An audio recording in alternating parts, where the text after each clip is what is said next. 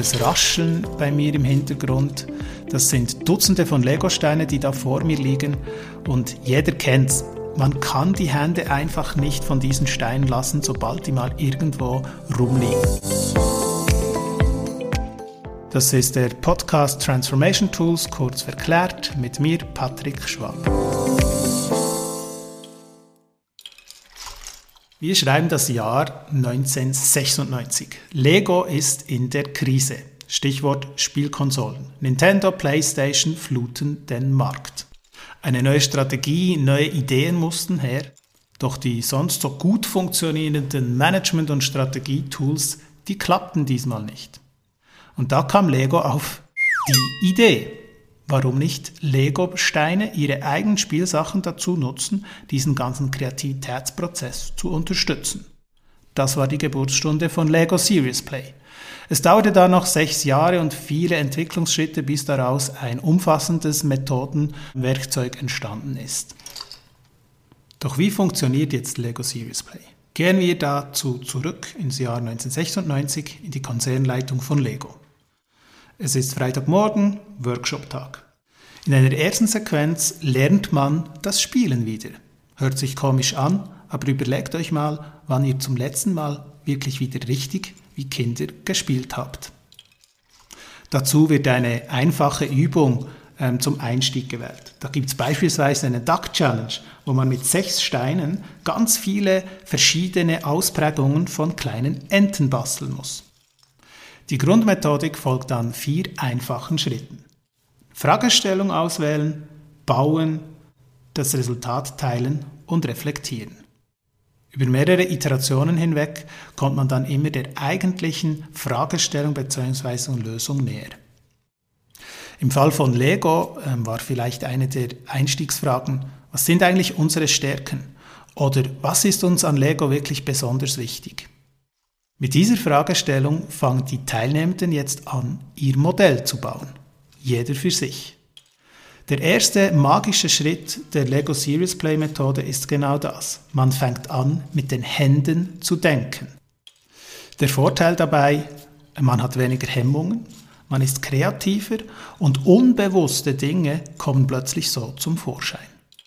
Das Ganze ist in einer Timebox drin, also da wird dann jetzt nicht stundenlang gebaut, sondern man kommt relativ schnell mal zum nächsten Schritt, zum Teilen. Und hier passiert der zweite magische Effekt von Lego Serious Play. Die Modelle werden einander vorgestellt. Mit einem kleinen Zeigestab, das kann ein Bleistift sein oder auch ein Lego-Teil selber, geht man auf das Modell ein. Man erklärt die Gedanken, die man dabei hatte. Und das ist die eigentliche Magie, dieses Storytelling, das man anwendet, wenn man das Modell erzählt. Hier wird mit den Augen gehört. Das bleibt besser haften. Die Versinnbildlichung ist einfach eine wahnsinnig effektive Methode, um gemeinsames Verständnis zu schaffen. Die Resultate, die kann man dann gemeinsam reflektieren und in die nächsten Schritte dann auch eingießen lassen. Das kann dann wieder sehr klassisch sein, wo man das Ganze niederschreibt und so weiter. Aber dieser Prozess vom unterstützenden, kreativen Schaffen, genau das ist, was Lego Serious Play ausmacht. Die Methode kann dann genutzt werden, um individuelle Modelle zu erstellen. Später kann man dann das auch miteinander verbinden. Das sind sogenannte Gruppenmodelle oder ganz komplexe Situationen oder Prozesse kann man dann auch als ganze Landschaften darstellen. Nun, was macht man aber mit kritischen Stimmen? Ihr könnt euch vorstellen, da ist der Geschäftsleiter, der hat vielleicht Mühe, da an den Tisch zu sitzen und mit Lego zu spielen. Ich habe Oliver Gabor genau diese Frage gestellt, weil er ist ausgewiesener Lego Serious Play Spezialist und hat schon viele solche Situationen miterlebt. Für solche Fälle sollte man vielleicht im Vorfeld versuchen vorzusondieren, wie kritisch eingestellt die Leute sind. Und wir haben auch schon in ein paar von diesen Lego Serious Play Workshops sehr, sehr lange geheim gehalten, wie wir die Workshop-Ergebnisse erreichen werden. Und eine Anekdote, wo du sicherlich darauf anspielst, ist, dass wir einmal sogar gesagt haben, wir machen Real-Time 3D-Prototyping im Workshop und erzeugen so die kreativsten Resultate. Das Real Time 3D Prototyping und Lego Serious Play das gleiche ist, haben natürlich die Teilnehmenden erst dann gemerkt, als sie schon im vorbereiteten Workshop-Raum erschienen sind.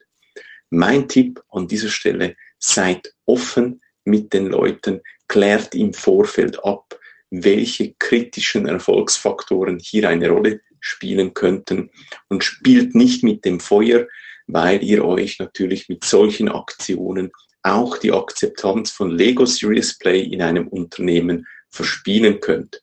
Darum beweist gutes Bauchgefühl und Fingerspitzengefühl, wenn ihr die Methode, ich sage jetzt mal, ein bisschen geheimnisvoll einsetzen möchtet. So, ich wünsche euch viel Spaß beim Spielen im doppelten Sinne mit dieser neuen Methode. Und wenn ihr weitere Informationen benötigt, ihr kennt Internet, ihr kennt Google, was ich euch empfehlen kann, ist www.seriousplaypro.com. Dort findet ihr Open Source Ressourcen und natürlich dann auch kostenpflichtige Angebote und natürlich die Bücher, die rund um Lego Serious Play äh, geschrieben wurden, auch die sind sehr lesens, empfehlens und dann vor allem spielenswert. Viel Spaß!